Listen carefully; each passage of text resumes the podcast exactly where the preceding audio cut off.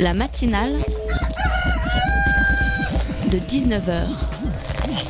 Et bah, c'est une émission qui parle de société, politique, euh, Culture alternative. On va aussi parler de sport, euh, de gens dans la rue. et l'actualité en règle générale. On va peut-être parler des corbeilles à linge pas en osier d'Auvergne. voilà, il y aura, il y aura des invités. Sociologues, des invités chercheurs. Les invités ne diront que des choses intelligentes. Ça va peut-être s'étriper un peu de temps en temps, mais La matinale de 19h, du lundi au jeudi jusqu'à 20h sur Radio Campus Paris. Nous sommes le jeudi 4 octobre, vous écoutez l'ancêtre du podcast Bonsoir. C'est il y a exactement 60 ans que le général Gogol a promulgué l'adoption d'une nouvelle constitution pour une cinquième république. Si l'on connaît les guillemets, mérites, fermez les guillemets, de cette constitution grâce après ses six mandats et trois quinquennats, voilà qu'elle est aujourd'hui en danger. Et non, je ne parle pas du projet de réforme de la constitution annoncé par le président Macron visant à, guillemets en majuscule, ça existe, moderniser ses institutions, fermez les guillemets en majuscule. Non, je parle d'un homme de l'ombre, euh, dis-je, d'un agent du chaos. Vous l'avez? Gérard Collomb, voyons Lui qui s'est vaillamment infiltré au sein du gouvernement En Marche ou Crève, lui qui a orchestré la décrédibilisation du président en organisant la répression sur les migrants ou en laissant planer le doute sur la potentielle protection d'Alexandre Benalla par l'État. Et mardi, il a donné le coup de grâce. Après les démissions successives de Nico- Nicolas Hulot, Laura Flessel, après le coup de gueule de Stéphane Bern sur sa mission sur le patrimoine, paf, pastèque Notre GG démissionne du ministère de l'Intérieur, creusant encore le trou abyssal auquel s'apparente de plus en plus la crédibilité du pauvre Manu en tant que huitième monarque de l'Élysée. Et là, je dis oui Bravo mon GG Je savais qu'au fond, t'étais un marxiste-léniniste refoulé qui a attendu plus de 30 ans pour dynamiter le système de l'intérieur, si vous voyez ce que je veux dire. Quel feuilleton, quel héros. Et dire qu'à un moment, j'ai vraiment cru que t'étais un facho. Et sur ce mal culpa, bonne retraite mon GG. Car après le PS et En Marche, j'ai vraiment hâte de voir dans quelle partie de droite tu t'infiltreras lorsque la République passera en sixième vitesse. La matinale de 19h, le magazine de Radio Campus Paris. Bonsoir la France, Ilienne Cette fin d'année 2018 marque les 10 ans de la crise des subprimes qui a marqué l'économie mondiale. Le monde de la finance en a-t-il retenu les leçons? Une crise de cette ampleur est-elle encore possible? Que de questions qu'on va aborder aux côtés de Christian Chavagneux, éditorialiste à Alternatives économiques, qui a consacré un dossier dans cette même revue sur la question. On accueillera ensuite Jean-Pierre Vincent, metteur en scène d'une adaptation de Georges Dandin, pièce de Molière que vous pourrez retrouver à la Maison de la Culture de Seine-Saint-Denis jusqu'au 7 octobre. Et ce n'est pas tout, puisque Margot va nous parler de la grève des agents du service d'accueil sur le site universitaire de Tolbiac. Et enfin, Ra- Nicolas, de notre partenaire Radio Parleur, clôturera cette émission avec une chronique sur la fermeture du centre d'accueil humanitaire de la Chapelle.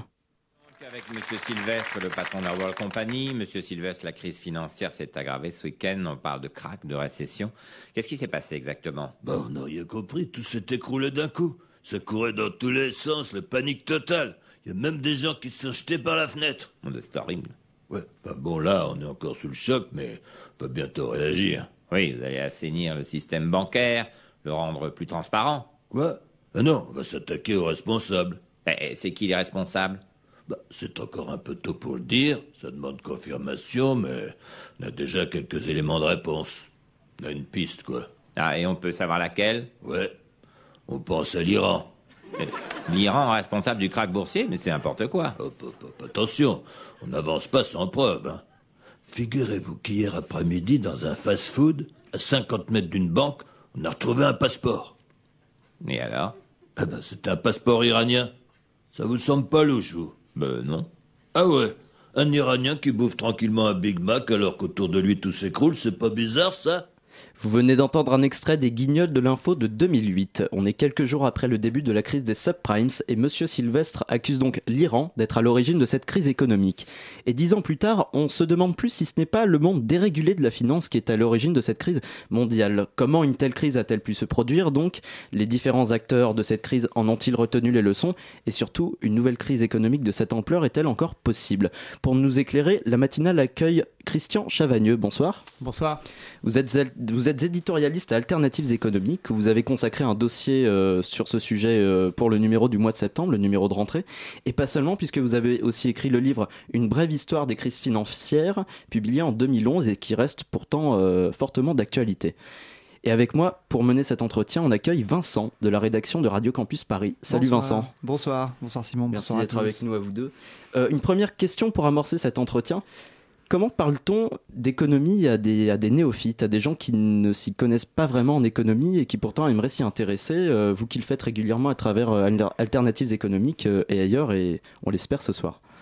Ben, on prend des, des, supports pédagogiques. Euh, quelquefois, un, bon graphe vaut mieux qu'un long texte. Euh, donc, euh, autour d'une courbe, autour d'un petit schéma, on peut expliquer des choses, notamment par exemple sur les crises financières, plutôt que de faire de longs développements. Un bon schéma qui met en relation les variables importantes avec les autres. L'histoire aussi, hein, par exemple. L'histoire, c'est un vrai outil ludique qui permet de raconter des histoires à travers des personnages, mais à travers ces personnages, caricatures on aussi, explique des mécanismes. Le dessin, alors ça, c'est nouveau, je dirais, c'est la nouvelle génération d'alternatives économique. Les vieux fondateurs, il n'y avait pas de dessin, euh, mais enfin, il y avait quelques illustrations avec Gérard Mathieu. Euh, mais là, maintenant, pour nous, la BD prend une place importante. On a dans tous les numéros euh, un, du dessin de presse, s'appelle donc Canard, qui est notre dessinateur. Et puis, on a deux pages euh, où on explique euh, ce qu'on appelle nous les gros mots de l'économie, donc euh, les, mots, très compliqués, anticipation rationnelle, enfin des gens des trucs que les gens comprennent pas, et on essaie de l'expliquer dans un style différent du style journalistique habituel. Et à côté, on a toute une page de BD. Donc voilà, plusieurs supports possibles pour faire de la pédagogie. Alors, eh bien, on n'a pas la, bande dessinée, mais on va essayer d'être aussi euh, compréhensible euh, tous les trois dans, cette, euh, dans cet entretien. Une première vraie question donc sur le sujet des 10 ans de la crise des subprimes. Est-ce que vous pouvez nous résumer cette crise en quelques mots de la faillite de la banque Lehman Brothers aux proportions mondiales qui auguraient à la suite, par la suite? En fait, la, la, crise, elle commence en août 2007, un an avant la faillite de, Lehman, de Lehman Brothers, puisque elle part des États-Unis. Hein, donc, on a des gens qui prêtent qui font des crédits énormes euh, à des Américains qui n'ont pas beaucoup de revenus. Hein. Euh, les, prêts ninja, hein. no income, no job, no asset. Les gens n'ont pas de revenus, ils n'ont pas de boulot et ils n'ont pas de patrimoine. Et pourtant, on leur fait des, gros prêts. Pourquoi? Parce qu'avec ces prêts, ils achètent une maison. Comme il y a plein de gens qui achètent des maisons, le prix des maisons monte. Donc vous vous retrouvez avec un patrimoine supérieur. Vous retournez voir votre banquier en disant euh, ma maison elle a pris de la valeur, vous pouvez me prêter plus. Donc on leur prête plus, etc., etc. Ce qui fait que les ménages américains se retrouvent avec plein de crédits. Si c'était que ça, on a un retournement du marché immobilier américain et c'est une crise immobilière américaine et ça s'arrête là. Or, on a bien vu que ça s'arrêtait pas là. Voilà. Pourquoi Parce que on prend ces titres de crédit, ces crédits qu'on fait euh, aux Américains, on les met dans un grand sac et ce grand sac, on le distribue partout dans le monde et toutes les banques du monde entier en achètent des bouts de ce sac. Ce qui fait que quand ça part des États-Unis, ça touche les autres banques mondiales et quand Lehman Brothers, qui est pourtant une banque moyenne, hein, c'est pas une très grosse banque américaine, Lehman Brothers, quand elle fait faillite, du fait de toutes les interrelations entre les banques, le fait qu'une banque puisse faire faillite, ça fait paniquer toutes les autres. Elles arrêtent de se prêter de l'argent entre elles, euh, elles arrêtent de, de faire des crédits à l'économie, et là, non seulement le système bancaire s'écroule quasiment, et en plus les économies s'effondrent. C'est ce qu'on appelle une bulle financière qui éclate dans Là, c'est l'éclatement de la bulle, complètement. Vincent? Oui, merci. Euh, la question que je me pose à vous écouter, et d'ailleurs j'ai pu un peu euh, profiter euh, des, schémas que, vous avez mis utilement dans votre, dossier, dans Alternative économique, la question que j'avais envie de vous poser, c'est celle-ci. Au départ, vous dites que finalement la crise a émergé, a éclaté à cause de prêts accordés à des personnes qui avaient peu de revenus, finalement, qui n'étaient pas en capacité de rembourser. Mais est-ce qu'on n'a pas un problème de rationalité, en fait? Est-ce que la finance, du coup, n'était pas devenue complètement irrationnelle, puisque finalement prêter à quelqu'un qui ne peut pas rembourser, ce serait plutôt la base euh, de se dire bon c'est pas c'est pas tout à fait ce qu'il faut faire. Donc quand les, en fait, c'est plutôt des, euh, des, intermédiaires qui sont euh, des gens qui font, sont spécialisés dans le crédit immobilier, qui vont aller démarcher les gens et quitte à eux à aller chercher après le crédit bancaire. Mais ceux qui font l'analyse, les intermédiaires, vont dire aux banques, vous inquiétez pas, euh, le dossier que la personne m'a rempli, il est tout à fait sérieux. Le FBI dit qu'il y a une épidémie de fraude de la part de ces intermédiaires qui font croire aux banques que euh, les, euh, les Américains qui vont emprunter ont les revenus ou ont le patrimoine pour pouvoir rembourser plus tard les crédits, alors que alors que, que, que pas le cas.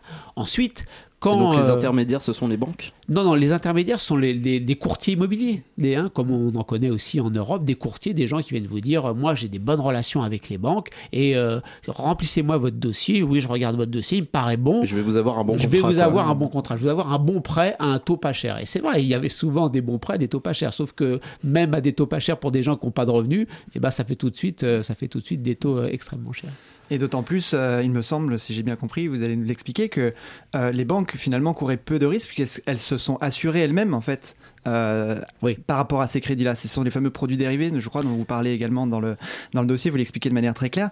Est-ce que vous pourriez peut-être en dire un mot Parce que c'est aussi ça qui a conduit à la logique et à l'emballement? Oui, tout à fait. C'est euh, les, les, banques, une fois qu'elles se sont aperçues qu'elles avaient beaucoup de crédits immobiliers, elles ont fait deux choses. Soit elles les ont revendus, parce que c'est ça la magie de la finance, c'est qu'on peut prendre des crédits, c'est ce que je disais tout à l'heure, on les met dans un sac, avec d'autres crédits d'ailleurs, des crédits étudiants, des crédits automobiles, et on va les revendre. Et quand on les revend, bah, on les a plus, donc euh, le risque il est plus là. Ou alors, on prend ce que vous appelez un, produit dérivé, donc un produit financier un peu complexe qui permet de s'assurer contre le fait qu'éventuellement le crédit ne serait pas remboursé. Le problème, c'est que ce produit financier sophistiqué, il permet de s'assurer, il permet par exemple à moi de m'assurer que vous allez euh, vous, vous, vous n'allez pas rembourser votre crédit immobilier. On n'a rien à faire. Je vous ai rien prêté, mais je peux parier sur le fait que vous allez ou non être capable de rembourser votre prêt étudiant ou votre prêt à logement. Et si j'ai raison, j'ai gagné de l'argent alors que j'ai rien à voir avec euh, votre transaction. Et les banquiers ont joué beaucoup à ça, ce qui a été aussi un autre élément qui a fait circuler le risque partout dans la, dans la banque mondiale. C'est ça qu'on appelle la spéculation financière.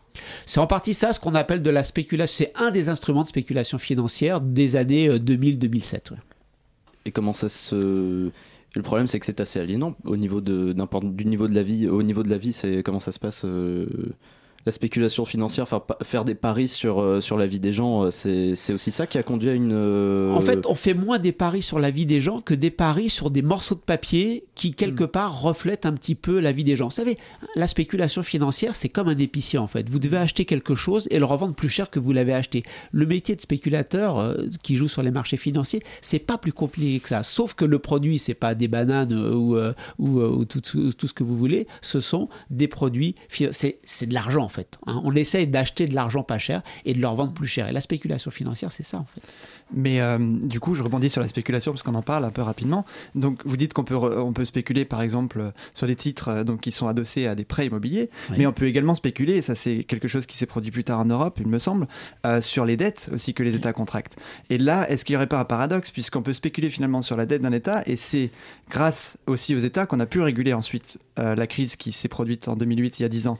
Est-ce que vous pourriez nous dire un mot? Est-ce que vous ne trouvez pas ça un petit peu euh, justement déstabilisant pour l'ensemble du système? Ah bah, Quand on spécule et qu'on perd, les pertes, elles sont publiques. Quand on spécule et qu'on gagne, les gains, ils sont privés. Donc euh, vous avez tout à fait raison. Euh, on, a pu spéculer sur les dettes, sur la capacité de certains pays européens à rembourser leurs dettes ou pas. Honnêtement, sur la Grèce, c'est vrai qu'il y avait de quoi spéculer parce qu'ils étaient dans l'incapacité de rembourser leurs dettes. Mais de la Grèce, on est parti à l'Italie, à l'Espagne, au Portugal. Alors l'Espagne et l'Irlande, c'est des pays qui avaient fait n'importe quoi hein, sur le plan euh, de leur budget, sur le plan de leurs dettes. Donc ça méritait.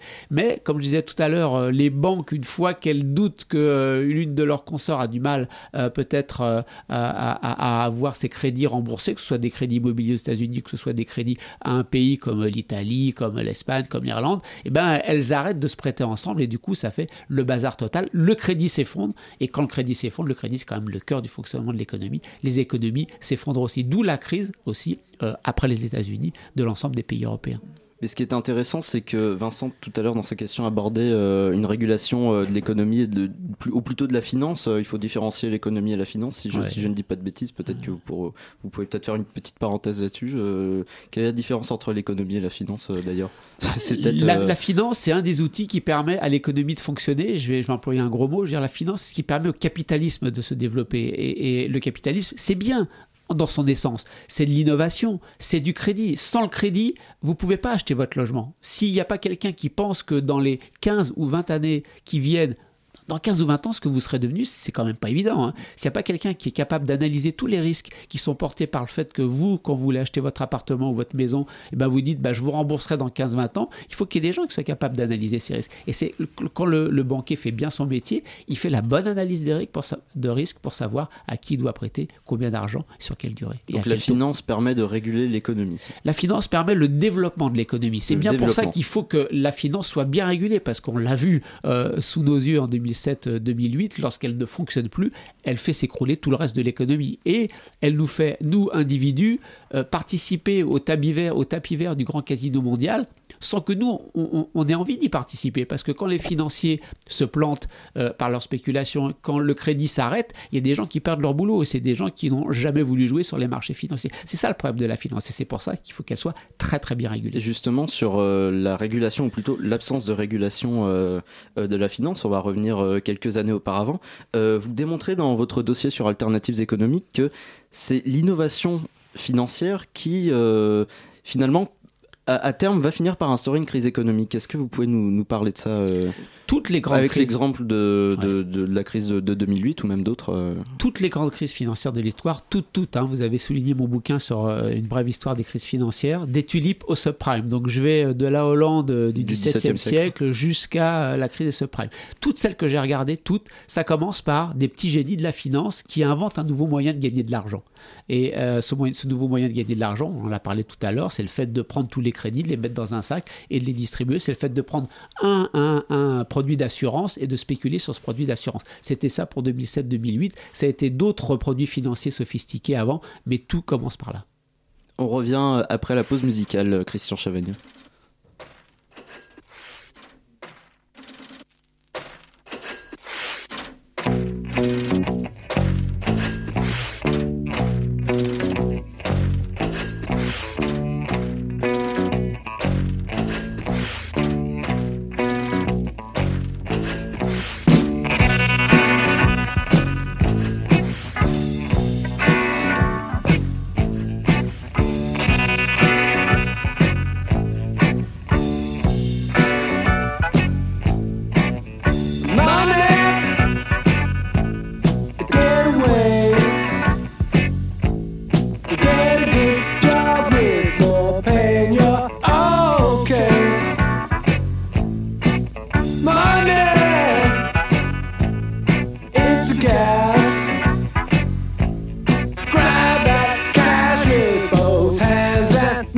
a stash.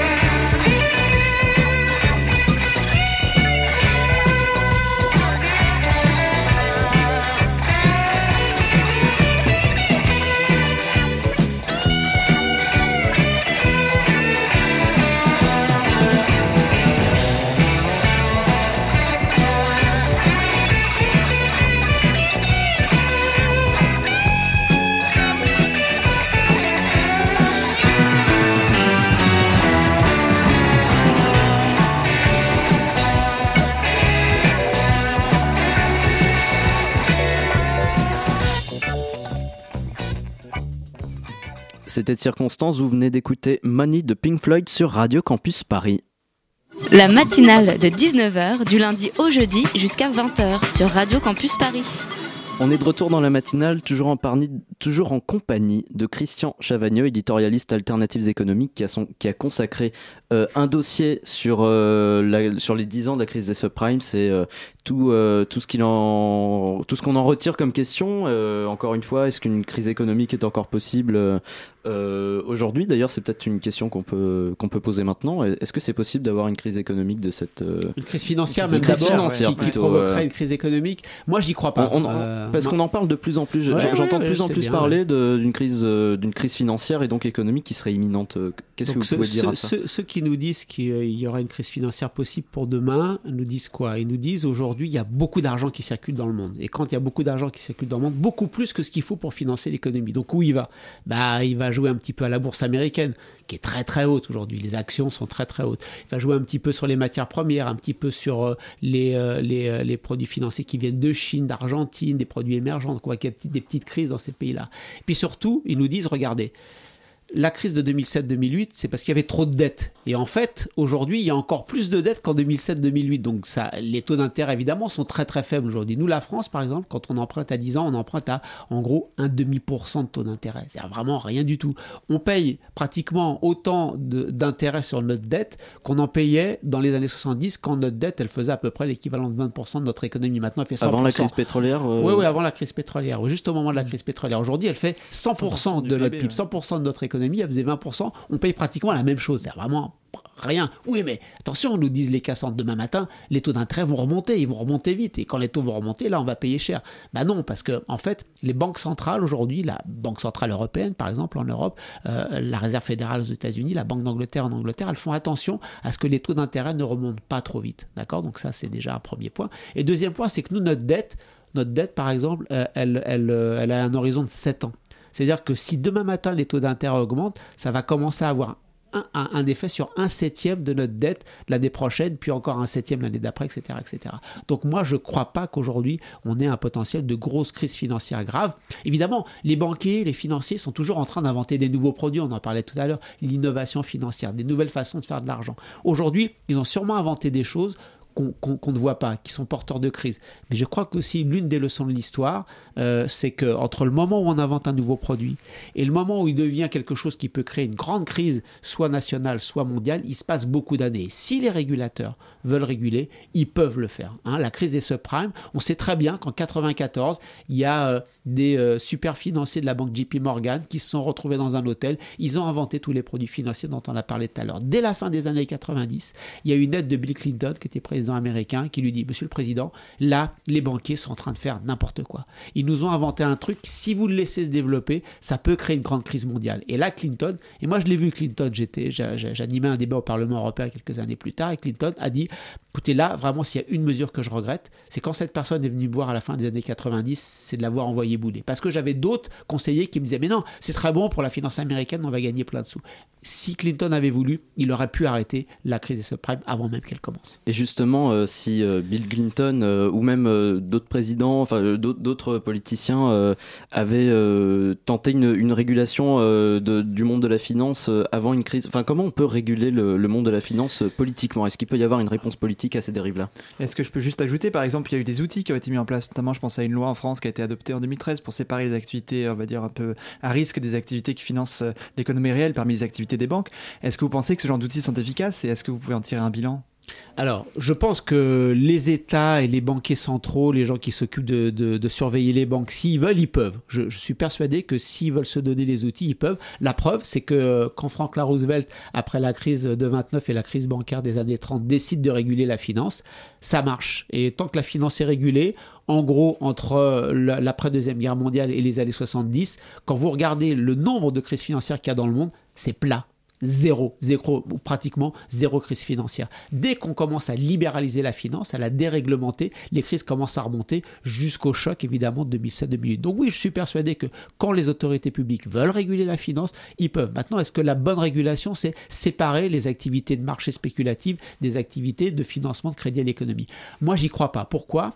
Parce que ça, c'est ce qu'on appelle, pardon d'être un peu technique, une régulation par l'actif des banques, c'est-à-dire par leurs activités. Or, moi, je pense que la bonne régulation, c'est la régulation par le passif, c'est-à-dire sur la façon dont les banques financent leurs activités. Lorsque les banques ont beaucoup de capital, c'est comme dans n'importe quelle entreprise, hein, qu'on soit un banquier ou, ou pas un banquier, le capital, c'est quand vous faites des pertes, ça vous permet d'éponger euh, vos pertes. Le capital, c'est ce que les actionnaires apportent hein, pour que l'entreprise elle existe. Quand vous faites des pertes, quand vous vous trompez, vous faites un pari, hein, c'est le capital qui permet d'éponger. Les banques, au moment de 2007-2008, avaient un capital ridicule. Les États ont été obligés d'intervenir pour éponger les pertes. Donc, ce qu'ont fait les régulateurs, bien évidemment après 2007-2008, c'est d'augmenter considérablement le niveau de capital que les banques doivent détenir. Est-ce que si demain il y avait une crise, elles auraient assez de capital pour éponger les pertes et, pour éponger les pertes et que nous, contribuables, on ne serait pas obligés de venir les aider à travers de nos États? Ça, c'est pas sûr. Il y a beaucoup d'experts qui disent oui, le niveau de capital a augmenté, mais il ne serait pas demain matin suffisant pour éponger toute une crise. Donc la régulation, on peut la faire. La régulation, on en a fait après 2007-2008, mais peut-être qu'elle reste aujourd'hui encore un peu insuffisante. Très bien. Vincent. Euh, oui, moi je voulais également vous poser une question parce que tout à l'heure on, on parlait un peu de la finance comme étant un outil de l'économie. Euh, mais parfois les, les montants ils dépassent l'entendement. Euh, on parlait notamment des produits euh, qui servaient en fait à, sa- à- aux banques à s'assurer lors de la crise de 2008. Euh, on lit dans votre dossier que en 2017 le marché de ces produits a représenté environ 630 000 milliards de dollars, ce qui est absolument gigantesque. Enfin, on n'arrive même pas à l'imaginer. Et pourtant l'ONU chiffre à juste entre guillemets 100 milliards de dollars par an le coût de l'adaptation, par exemple, aux, risques liés au changement climatique. Est-ce qu'on pourrait trouver un moyen d'adapter un petit peu et d'orienter la finance vers d'autres cycles, vers d'autres canaux, vers d'autres objectifs? Oui, ça fait partie des réflexions extrêmement fortes aujourd'hui, notamment d'un d'un économiste français qui s'appelle Michel Aglietta, qui vient justement de sortir un rapport euh, lundi dernier, donc c'est vraiment tout chaud, dans lequel notamment euh, il plaide pour ça. Il faut absolument trouver les moyens. Peut-être que ça peut penser, ça peut passer d'un côté par des banques publiques d'investissement. On a la banque publique d'investissement en France, il y a des équivalents dans pays. Peut-être que ça peut passer directement par la Banque centrale européenne, qui au lieu de créer de l'argent pour aider les banques, pourrait peut-être créer de l'argent pour financer euh, de la transition écologique, de la transition numérique. Euh, ça, c'est des vraies réflexions pour réorienter la finance vers euh, les, secteurs qui sont nécessaires, parce qu'on sait qu'il va falloir qu'on finance la transition énergétique. On sait que l'Europe est en retard sur la transition numérique. On a besoin d'argent pour engager ces deux problèmes structurels. Moi, j'avais peut-être une toute dernière question dernière à vous poser. question, ouais. Euh, C'était euh, davantage sur le côté un petit peu, euh, on va dire, sociologique des choses. Est-ce que vous pensez, dix ans après, que finalement, le bilan de, des erreurs passées a pu être tiré, notamment par les personnes qui, qui, qui, qui finalement qui vivent de ce, de ce secteur, par les professionnels de ce secteur? Ou est-ce que, malheureusement, on peut toujours constater une certaine phase de- d'oubli Parce que vous parlez aussi de ça, de la, dans, dans chaque crise financière se produit un moment, elle se produit parce qu'il y a une phase d'oubli, en fait. Est-ce que vous pensez que finalement, des vraies leçons ont été tirées par, euh, par les professionnels du secteur Je pense que dix ans après, au moins du côté des régulateurs, euh, on n'a pas oublié la crise et que l'innovation, pour l'instant, l'innovation bancaire et financière, elle reste du côté de la puissance publique, elle reste du côté des régulateurs. Maintenant, je me fais pas d'illusions. Du côté des gens qui travaillent sur les marchés, si demain vous leur inventez un nouveau produit tout à fait complexe, incompréhensible et qui leur permet, dont ils ont l'impression qu'il leur permet de gagner beaucoup d'argent en prenant beaucoup de risques et en essayant peut-être de s'assurer que si ils ont un problème avec ces risques, c'est plutôt les budgets et nous les contribuables qui vont le payer. Je suis sûr qu'ils vont se lancer à fond là-dedans. Mais encore une fois, encore une fois, la solution, je pense que c'est, elle passe par la régulation publique. Et si la régulation publique veut arrêter ça, je pense qu'elle le peut. Affaire à suivre. Donc, merci beaucoup, Christian vous. Chavagneux, d'avoir été au micro de la matinale. Euh, je rappelle que le dossier euh, sur les crises financières d'alternatives économiques est disponible, euh, peut-être pas encore en kiosque, puisqu'on est au Si, mois de. Si, si, mais sur notre site surtout maintenant. Oui, surtout sur le site internet, il y a même Voilà. des suppléments qui sont disponibles. Ouais, tout à fait. Et puis, si vous voulez un aperçu, chers auditeurs, plus large de l'histoire des crises financières, vous pouvez très bien consulter le livre Une brève histoire des crises financières, disponible aux éditions La Découverte. Merci beaucoup, Christian La matinale continue jusqu'à 20h sur le 93.9. Une petite pause musicale maintenant. Merci beaucoup. Merci à vous.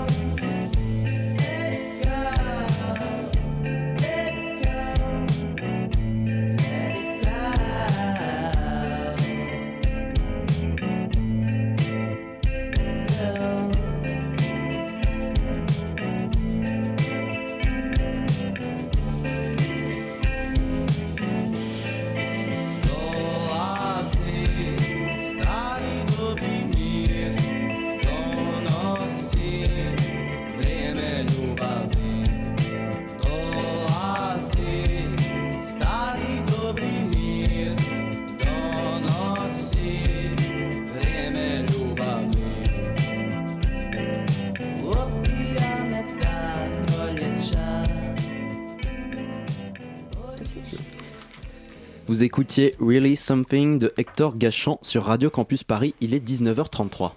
La matinale de 19h du lundi au jeudi jusqu'à 20h sur Radio Campus Paris.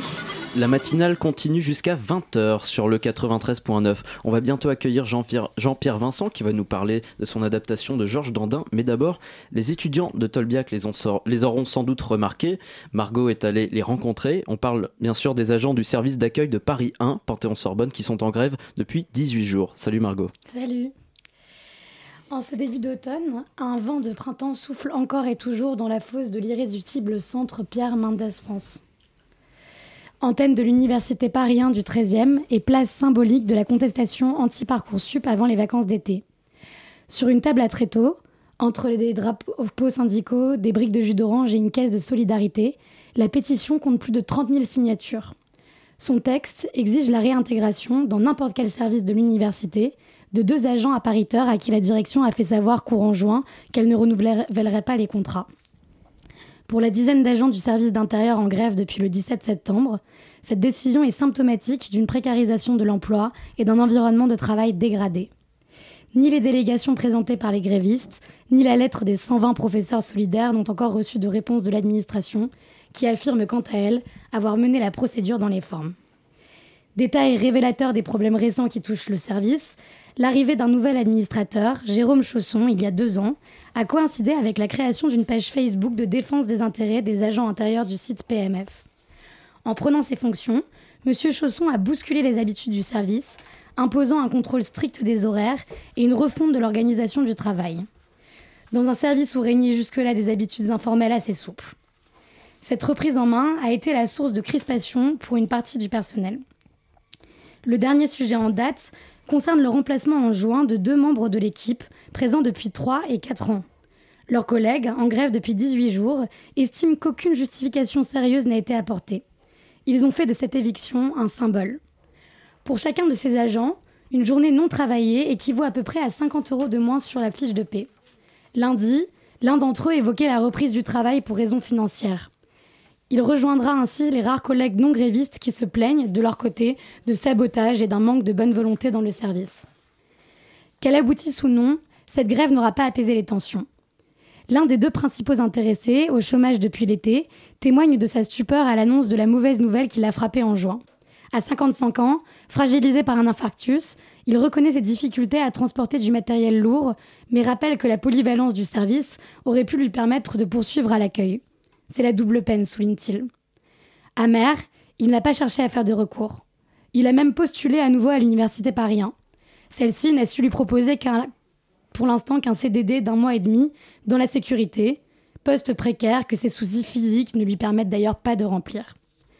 Venu remercier lundi ses anciens collègues, l'homme de 55 ans n'a pas souhaité intervenir publiquement. Il préfère rester discret.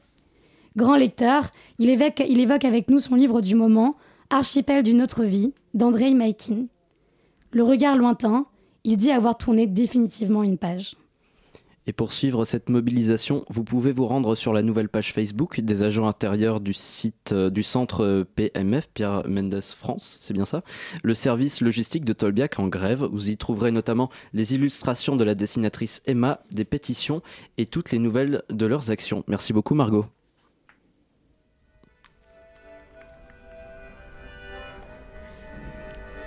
L'autre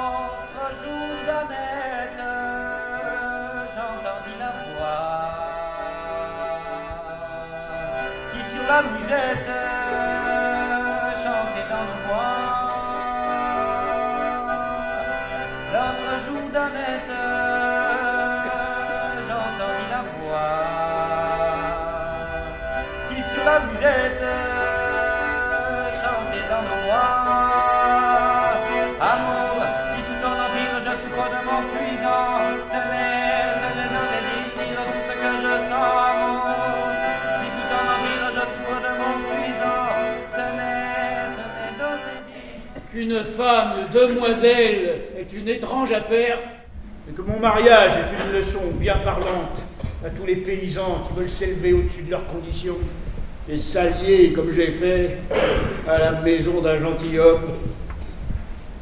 Georges Dandin, Georges Dandin, vous avez fait une sottise, la plus grande du monde. On vient d'entendre un extrait de la captation de Georges Dandin à la Maison de la Culture de Seine-Saint-Denis. C'est une pièce peu connue du répertoire de Jean-Baptiste Poquelin, alias Molière, qui raconte l'histoire, l'histoire d'un paysan qui, si on peut dire, paye son accès à la bourgeoisie pendant trois actes où il essaie de prouver en vain que sa femme le trompe. On va, détailler ce, synopsis euh, dans un instant, et c'est le tout mis en scène par Jean-Pierre Vincent qui est avec nous pour en parler. Bonsoir. Bonsoir. Bienvenue dans la matinale. Avec moi pour en parler Lily, euh, à qui on doit d'ailleurs euh, les extraits, euh, les quelques extraits qu'on vient d'entendre du spectacle. Salut Lily. Bonsoir. Alors Lily, je crois que tu voulais faire un petit, euh, petit résumé de, de la pièce. euh. Oui, vous redire que dans la plaquette officielle accompagnant le grand divertissement royal du 18 juillet 1668, où fut donné pour la première fois Georges Dandin, on pouvait lire le sujet est qu'un riche paysan s'étant marié à la fille d'un gentilhomme de campagne ne reçoit que du mépris de sa femme, aussi bien que de son beau-père et de sa belle-mère, qui ne l'avaient pris pour gendre qu'à cause de ses grands biens. Est-ce que ça vous convient euh, plus comme résumé, euh, Jean-Pierre Vincent? Oui, oui, oui, oui, parce que c'est pas des, pas des bourgeois, c'est c'est des aristos ruinés. Des aristos ruinés, pardon. Et lui, il est très riche. C'est-à-dire que, bon, c'est. Vous savez, il y a des, des, des agriculteurs un peu industriels, même déjà au XVIIe siècle, qui, euh, qui vendent des, des vivres euh, à la, à la grande ville. Et moi, je pense qu'il a fait beaucoup, beaucoup d'argent, qu'il a fait le voyage de Paris. C'est comme ça que vous avez lu la pièce? Ouais. Que euh, il est allé à Versailles, qu'il a vu le roi passer, qu'il a vu les marquis, qu'il s'est acheté le costume, et qu'en même temps, des nobles, euh, des nobliaux euh, ruinés euh, dans sa campagne lui ont vendu leur fille. Leur jeune fille, hein, parce qu'ils n'ont pas le même âge, ils il y a une différence d'âge. Et donc de génération, et donc de culture. Euh, cette, jeune, cette jeune fille a été élevée à la dure par une mère bigote et un père qui se prend pour euh, euh, le général Bijard. Et euh, tout ça au XVIIe siècle, hein, euh, ça se passe au XVIIe siècle, mais c'est aujourd'hui. C'est ça qui est intéressant et on va y revenir euh, dans un instant. Euh, on voulait vous demander comment vous avez découvert cette pièce. Oui, c'est Ah. quoi votre histoire personnelle Alors, avec Georges Dantin? C'est une, c'est une chose très, très curieuse. Vous avez dit, c'est une pièce peu connue de, de Molière. Elle est très connue des gens de théâtre. Seulement Elle- des gens de théâtre. Elle est très connue. Et elle est beaucoup jouée. Elle est beaucoup jouée depuis le XVIIe siècle, pendant le, 10 le, le XVIIIe siècle et le XIXe siècle, pendant le début du XXe siècle, dans les théâtres parisiens et à la Comédie Française. Il y a, il y a un Georges Dandin tous les dix ans. aux Français. Et pourtant, quand on se dit, quand on dit Molière, on ne pense pas à cette pièce en premier. Voilà, euh, alors moi j'ai découvert. Comment ça se fait qu'elle soit pas aussi connue du grand Alors, public je l'ai découvert parce qu'il y a eu un événement de rupture dans, dans, dans l'histoire contemporaine du théâtre français qui a été la mise en scène de Georges Dandin à Villeurbanne par Roger Planchon en 1958, quand il a quitté son petit théâtre de la rue des Marronniers à Lyon et qu'il est allé au théâtre de la Cité de, Villeurbanne. Il avait un grand plateau, il avait une troupe et euh, il a monté trois spectacles, dont un Georges Dandin fracassant de naturalisme. C'est-à-dire, Mo- Molière était jamais pris au sérieux et tout ça. Lui, il a mis une cour de ferme euh, avec des valets, avec euh, de- des bousses de vache, avec euh, tout ça.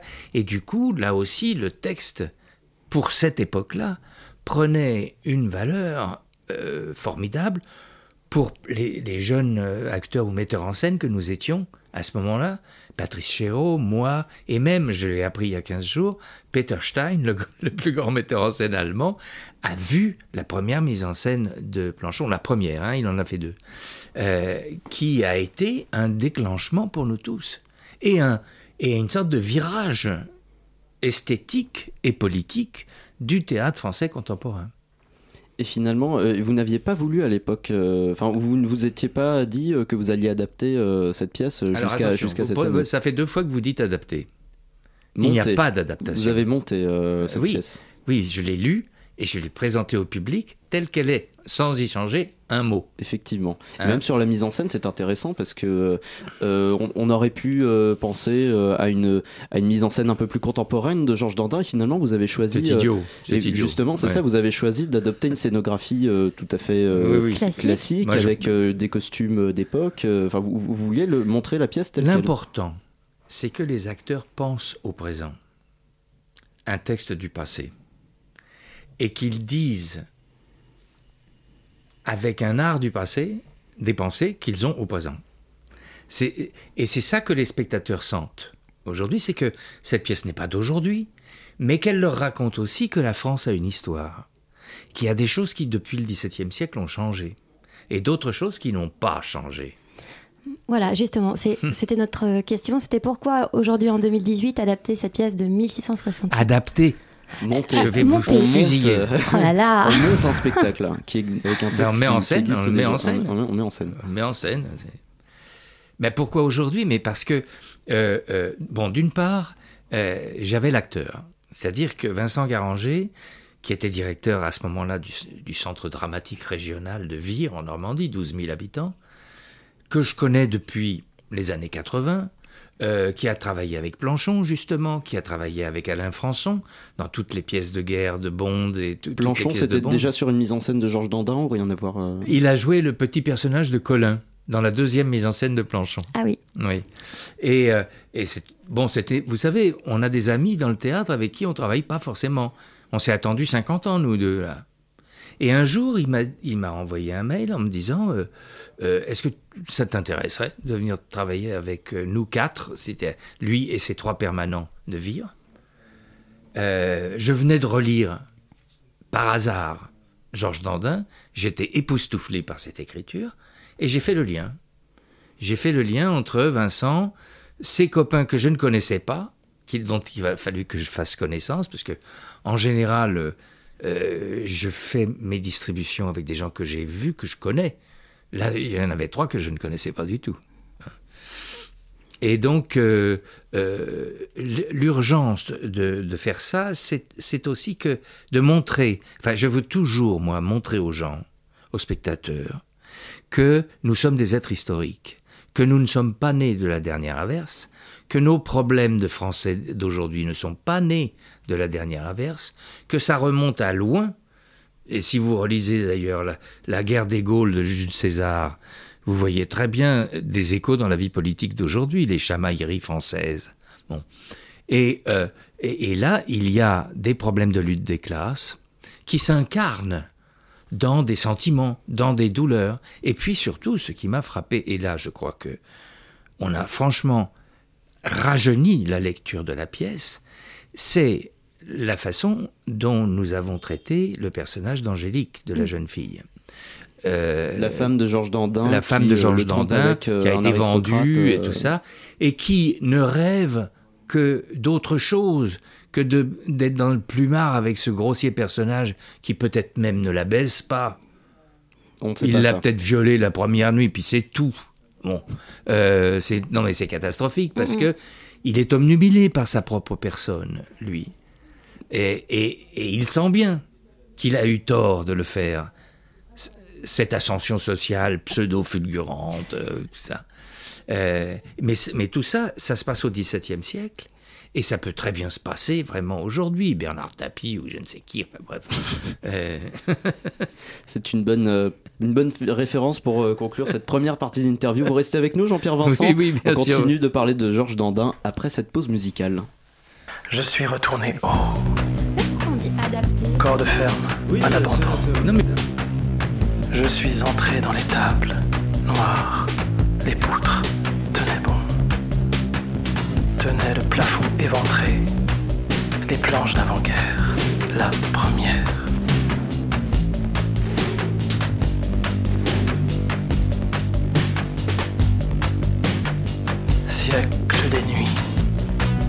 Des siècles.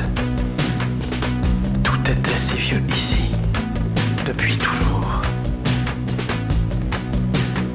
Si haut les arbres enserrant la ferme, si fleuri le jardin au centre de la cour, encore fleuri, comme quand des gens vivaient ici. Comme quand des gens vivaient ici. Et si haute la peur, qu'enfant, on jouait à réveiller. L'après-midi dans le grenier immense de la maison du fermier. Le fermier qui avait l'air si gentil et qui passait ses nerfs sur ses vaches, sur ses fils et sur le commis. Le commis qui vivait au-dessus de l'étable, comme en 1900. Sa silhouette torse nu à la fenêtre le soir, dans la lumière blanche de l'ampoule au plafond de sa chambre. Et au bout d'une allée, longeant le jardin clos derrière chez les fermiers, il y avait le château. Vous écoutiez Corps de ferme à l'abandon de Dominica sur Radio Campus Paris. Il est 19h48. La matinale de 19h du lundi au jeudi jusqu'à 20h sur Radio Campus Paris.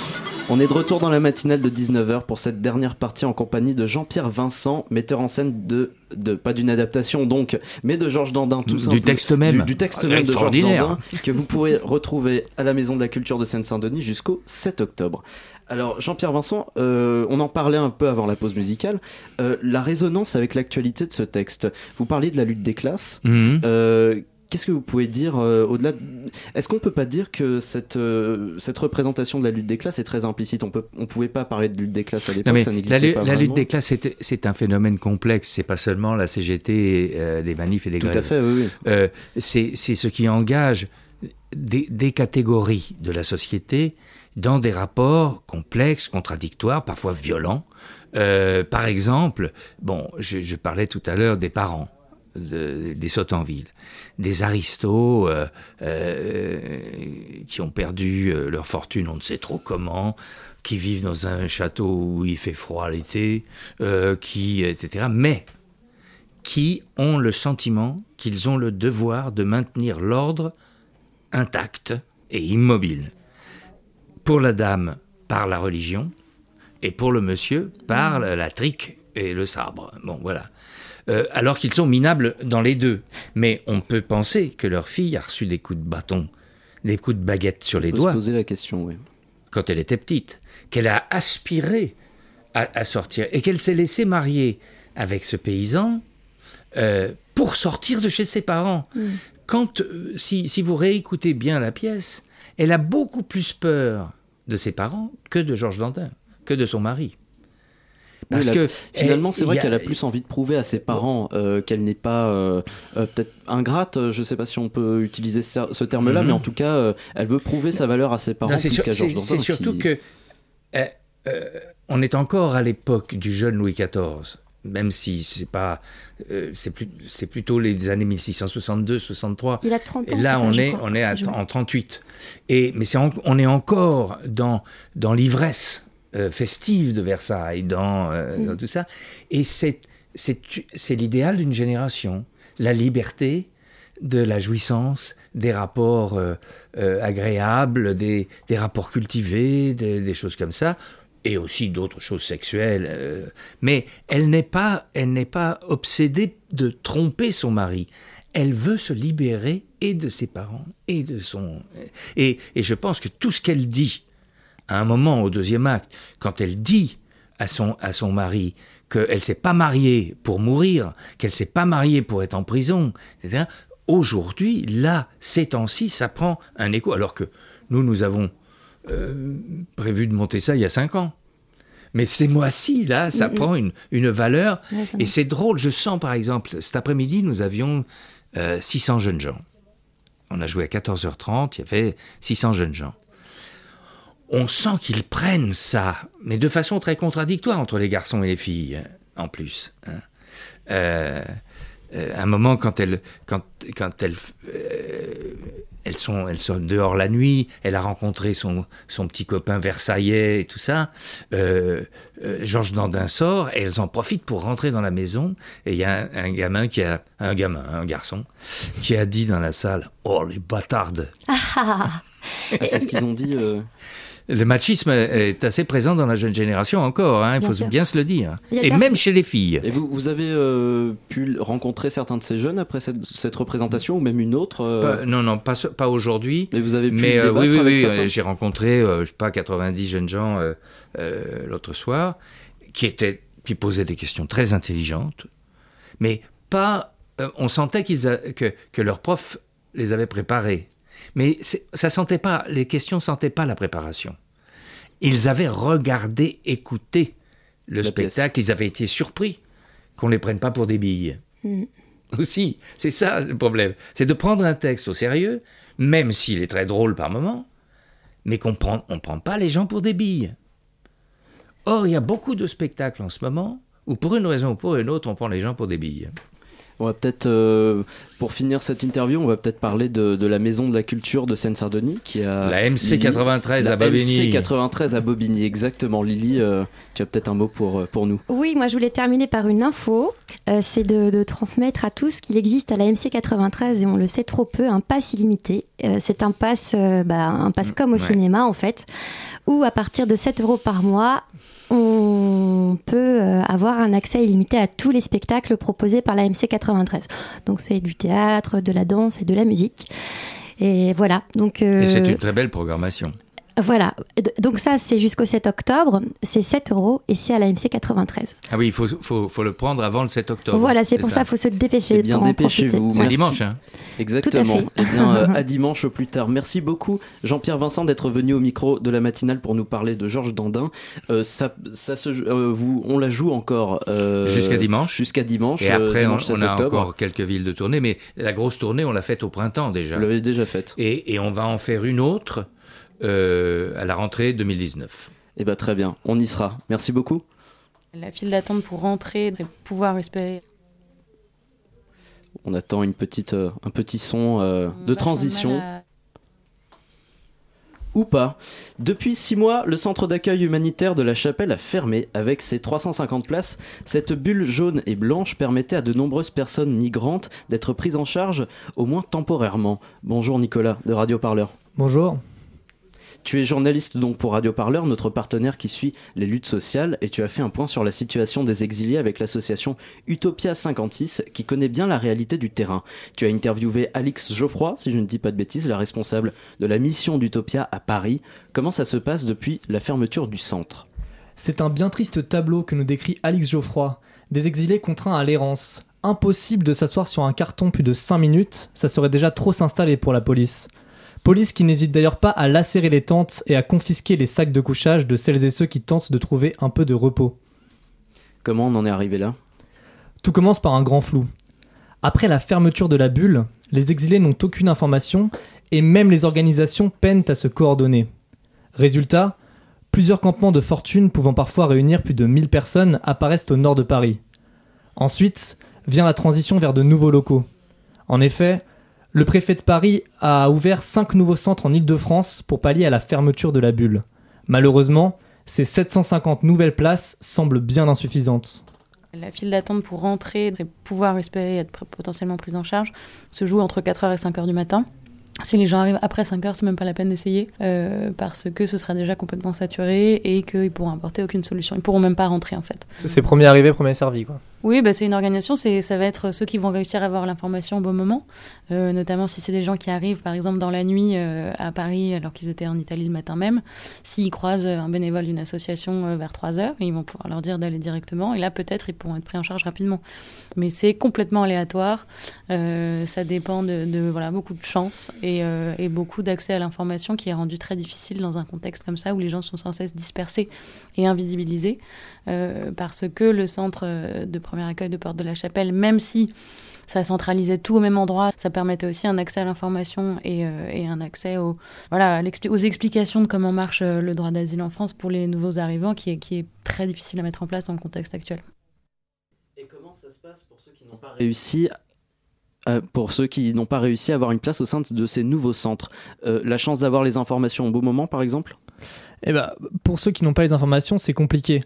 Ils sont déstabilisés par un traitement policier qui vise à les disperser sans pour autant leur proposer de solutions de mise à l'abri. Ils sont poussés vers la banlieue. Partez, par là c'est Saint-Denis, on ne veut pas vous voir à Paris. Voilà en substance ce que les policiers leur disent d'après la responsable d'Utopia. Alors ils font comme ils peuvent.